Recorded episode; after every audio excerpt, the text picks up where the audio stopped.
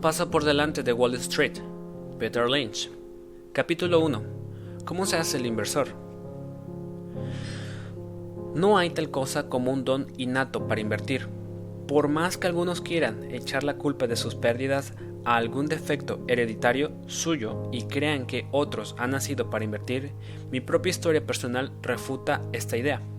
No había ninguna cinta de teleimpresora sobre mi cuna ni me salieron los dientes viendo las páginas de bolsa, a diferencia de lo que supuestamente le ocurrió al precoz Pelé con el balón. Hasta donde sé, mi padre nunca cambió la ruta de su paseo habitual para consultar el precio de General Motors y mi madre no preguntó por el dividendo de AT&T entre sus contracciones.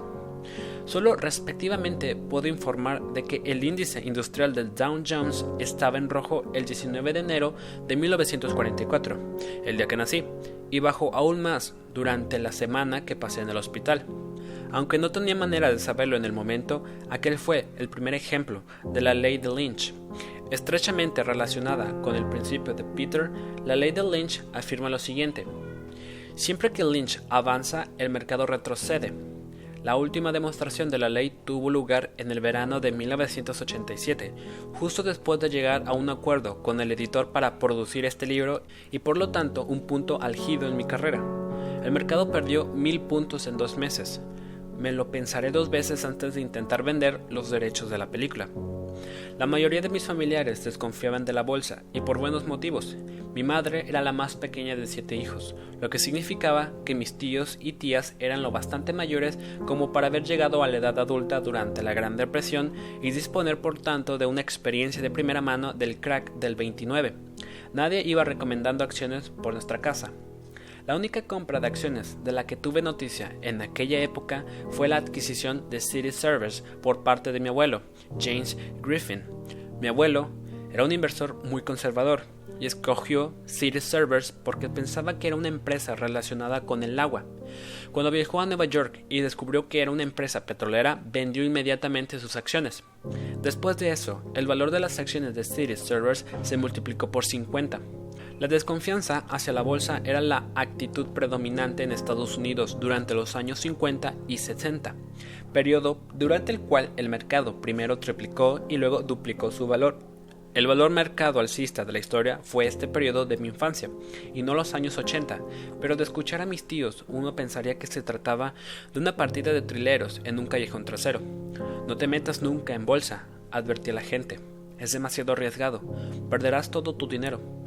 Visto en retrospectiva, había menos riesgo de perder todo tu dinero en la bolsa de los años 50 que en ningún otro momento previo o posterior. Esto me enseñó no solo lo difícil que es predecir la evolución de los mercados, sino también que los, que los pequeños inversores tienden a ser pesimistas y optimistas en los momentos equivocados, de modo que no se consigue nada intentando invertir en los buenos momentos y salir del mercado en los malos. Mi padre, un hombre trabajador que fue primero profesor de matemáticas para luego dejar la academia y convertirse en el auditor senior más joven de John Hancock, enfermo cuando yo tenía 7 años y murió de cáncer cerebral cuando yo tenía 10. Esta tragedia supuso que mi madre se viera en la necesidad de trabajar, y yo decidí ayudarla tomando un trabajo a tiempo parcial. A los 11 años fui contratado como caddy. Fue el 7 de julio de 1955, un día en que el Dow Jones cayó de 467 a 460. Para un niño de 11 años que ha descubierto el golf, hacer de caddy era el trabajo ideal. Me pagaban por pasear por un campo de golf. Era una sola tarde, ganaba más dinero que otros niños repartiendo periódicos por los jardines de la casa a las 6 de la mañana durante 7 días seguidos. ¿Qué podía ser mejor que eso?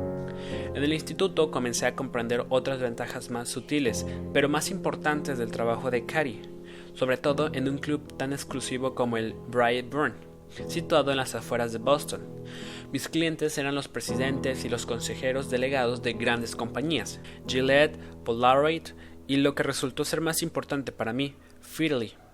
Mientras ayudaba a D. George Sullivan a encontrar su bola, me estaba ayudando a mí mismo a encontrar una carrera. No soy el único caddy que ha descubierto que el camino más rápido a la sala de juntas pasa por el vestuario de un club como el Brightburn. Si uno quería formación en el mundo de la bolsa, Un campo de golf era el mejor lugar donde obtenerla después del parque de una bolsa importante. Los miembros del club tenían tendencia a descubrir con entusiasmo su última inversión ganadora, sobre todo después de fallar un drive. En una sola ronda podía dar 5 consejos golfísticos y obtener a cambio 5 consejos bolsísticos. Aunque yo no tenía dinero para invertir, siguiendo esos consejos, las historias de éxito que oí en las calles del campo hicieron que me replanteara la opinión familiar de que la bolsa es un lugar donde se pierde dinero. Muchos de mis clientes parecían haber ganado dinero en la bolsa, e incluso llegaron hasta mí algunas pruebas positivas de ello. Un caddy pronto aprende a dividir a sus jugadores según un sistema de castas, desde los semidioses, buenos jugadores, buenas personas, buenas propinas. Un caso más bien raro, pasando por los jugadores mediocres que dan propinas mediocres hasta llegar a lo más bajo de todo. Mal jugador, mala persona, mala propina. Un apestado temido, temido por todos. En general, me encontraba con jugadores y gastadores de nivel medio, pero sí había que elegir entre hacer una mala ronda con un jugador que daba grandes propinas o una ronda memorable con mala propina. Aprendí a elegir lo primero. Mi trabajo como caddy sirvió para reforzar la idea de que tener dinero es bueno. Seguí trabajando de caddy durante la escuela secundaria y en el Boston College donde conté con la ayuda de una Francis Auenment Caddy Scholarship para pagar las facturas. En la universidad evité siempre que pude las ciencias, las matemáticas y la contabilidad, las materias habituales de preparación para los negocios. Y yo iba más bien por el lado de las artes, y además de historia, psicología y ciencia política. También estudié metafísica, epistemología, lógica, religión y filosofía griega antigua. Cuando lo pienso ahora me doy cuenta de que la historia y la filosofía son una preparación mucho mejor para la bolsa que pongámonos la estadística. Invertir en bolsa es un arte, no es una ciencia, y la gente que se ha formado para cuantificarlo todo rígidamente tiene una gran desventaja. Si fuera posible cuantificar la selección de acciones, bastaría con alquilar algo de tiempo en el ordenador. Cry, más cercano para hacer una fortuna, pero no funciona así. Todas las materias que se necesitan en la bolsa se dan en cuarto grado. La materia que más me ha ayudado a invertir es la lógica, aunque solo sea porque me ha enseñado a reconocer la peculiar falta de lógica de Wall Street. De hecho, Wall Street piensa exactamente como lo hacían los griegos. Los griegos antiguos se pasaban días y días sentados debatiendo cuántos dientes tiene un caballo. Pensaban que podían establecerlo ahí sentados, sin ir a comprobarlo con un caballo. Muchos inversores se sientan y debaten si una acción va a subir como si una musa financiera fuera a darles la respuesta, en lugar de ir a comprobarlo en la empresa. En siglos pretéritos, algunas personas que oían el canto del gallo a la salida del sol decidieron que era el canto lo que causaba la salida del sol. Hoy parece una tontería, pero los expertos de Wall Street confunden diariamente causa y efecto al ofrecer alguna explicación de por qué sube el mercado. Las faldas se han acortado. Una ciencia conferencia ha ganado el Super Bowl. Los japoneses no están contentos. La tendencia se ha roto. Los republicanos ganarán las elecciones. Las acciones están sobrevendidas. Etc. Cuando escucho historias de este tipo, siempre me acuerdo del gallo. En 1963, cuando estaba en segundo curso de la universidad, hice mi primera inversión en acciones. Flying Tiger Airlines, por 7 dólares la acción. Entre mi trabajo de carry y la beca tenía cubierto los costes, los costes de matrícula. El hecho de vivir en casa reducía mis demás gastos y ya había dado el salto de un coche de 85 dólares a otro de 150. Después de todos los consejos que me había tenido que perder, finalmente era lo bastante rico para invertir. Flying Tiger no fue ninguna apuesta a ciegas. Lo elegí tras una esforzada investigación realizada sobre la base de una premisa equivocada. En una de mis clases había leído un artículo sobre el prometedor futuro del transporte aéreo de mercancías y el artículo mencionaba que Flying Tiger era una compañía que se dedicaba a eso.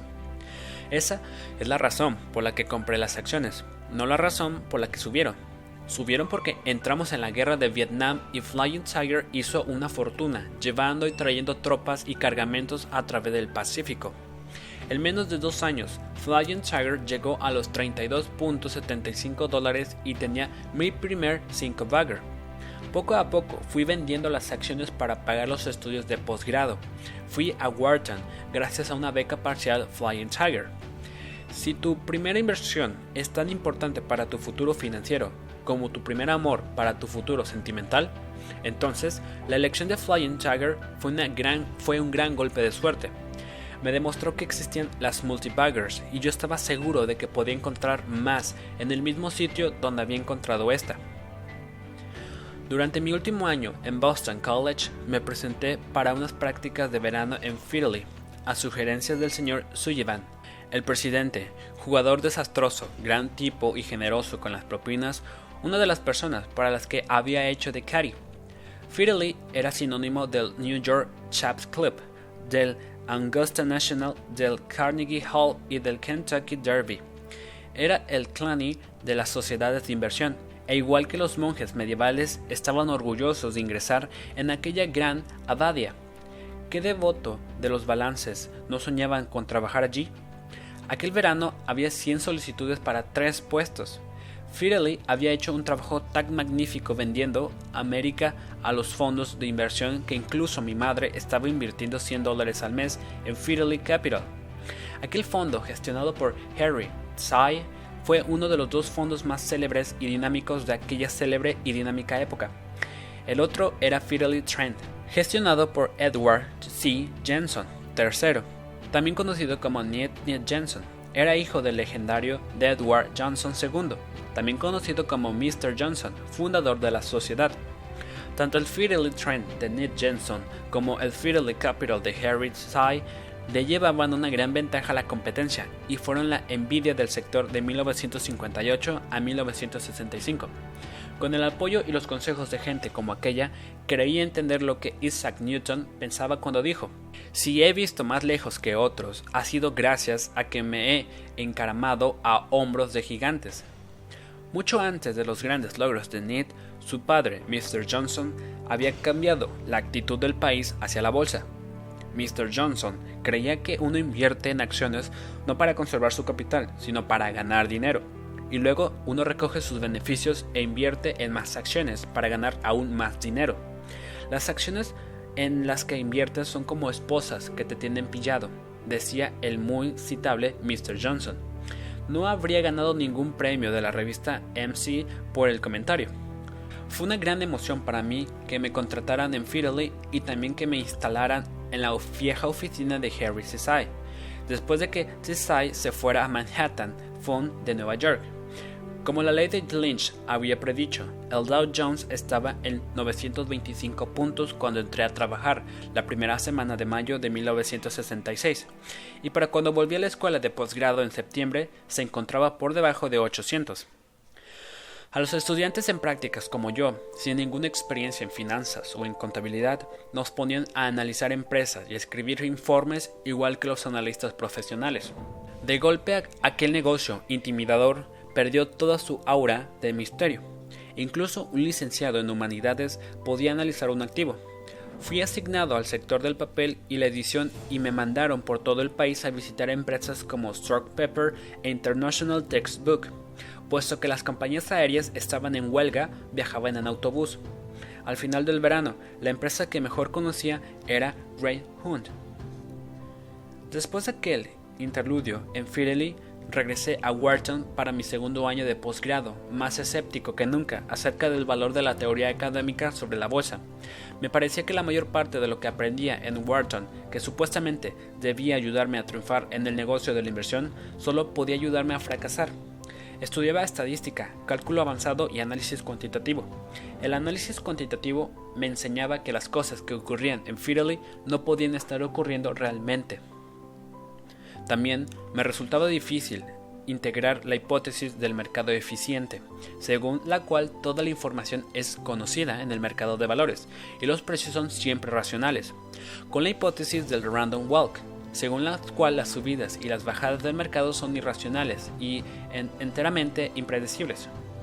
Había visto ya suficientes fluctuaciones extrañas como para dudar de la parte racional del asunto, y el éxito de los excelentes gestores de Fidelity estaban lejos de ser impredecible.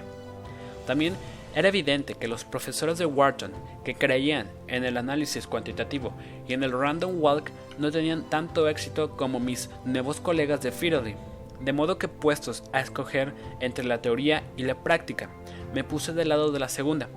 Resultaba muy difícil suscribir la popular teoría académica de que el mercado era irracional cuando conoces a alguien que ha multiplicado por 20 su inversión en Kentucky Fried Chicken y que además explicó anticipadamente por qué aquella acción iba a subir.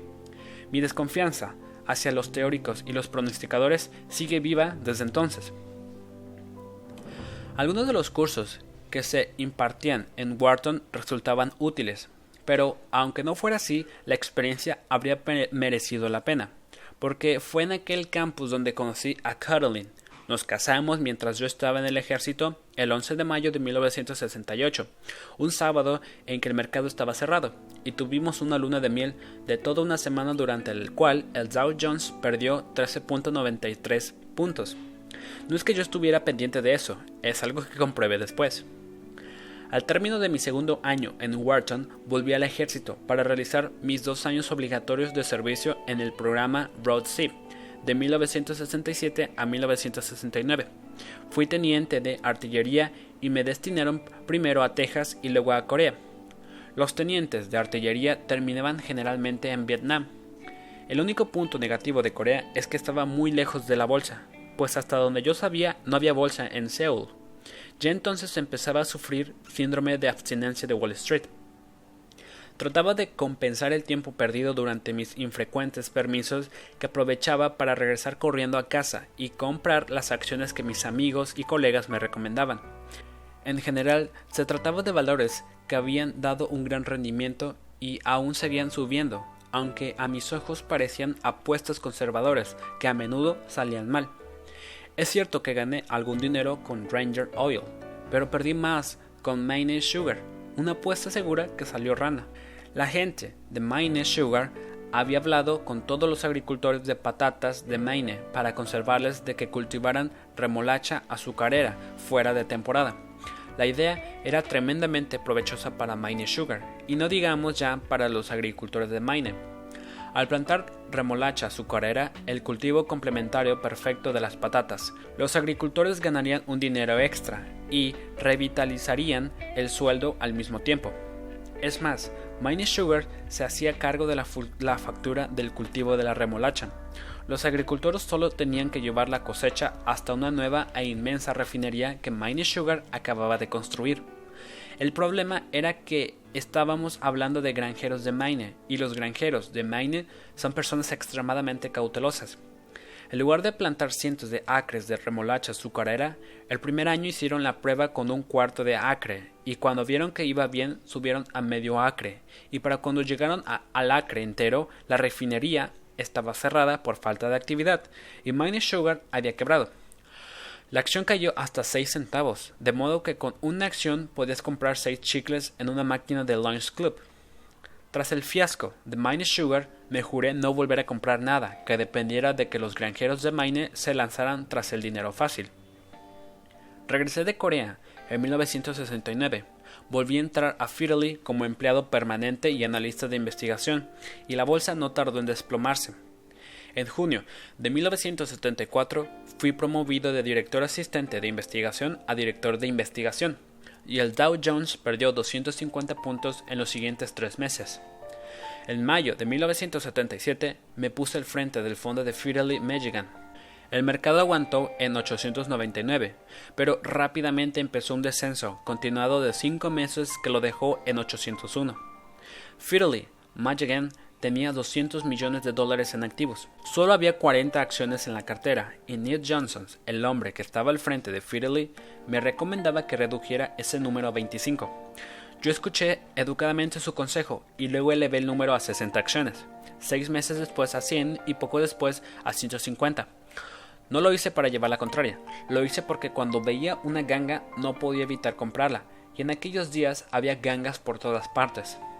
Ned Johnson me observaba desde la distancia con mentalidad abierta y me animaba a seguir adelante. Nuestros métodos eran distintos, pero eso no le impedía aceptar el mío. Mi cartera siguió creciendo hasta el punto de que llegué a tener 150 acciones solo de S&L. En lugar de quedarme con un par de acciones, las compraba todas.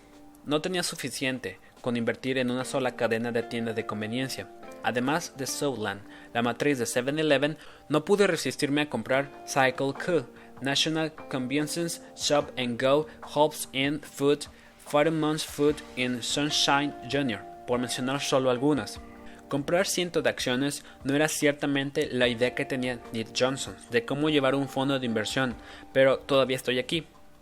Pronto empezaron a conocerme como el Will Joggers de las acciones, el hombre que nunca le hacía ascos a una acción.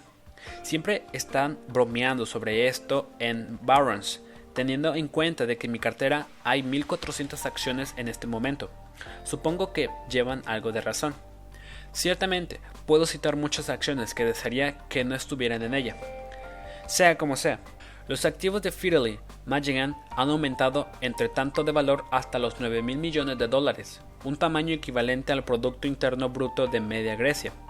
En términos de retorno sobre la inversión, Fidelity Magellan lo ha hecho mejor que Grecia en los últimos 11 años, aunque Grecia tiene un historial envidiable en los 2500 anteriores. En cuanto a Will Rowers, le daría el mejor consejo que jamás se haya dado sobre la bolsa. No apuestes a ciegas. Toma todos tus ahorros, compra una buena acción y manténla hasta que suba. Luego véndela. Si no sube, no la compres.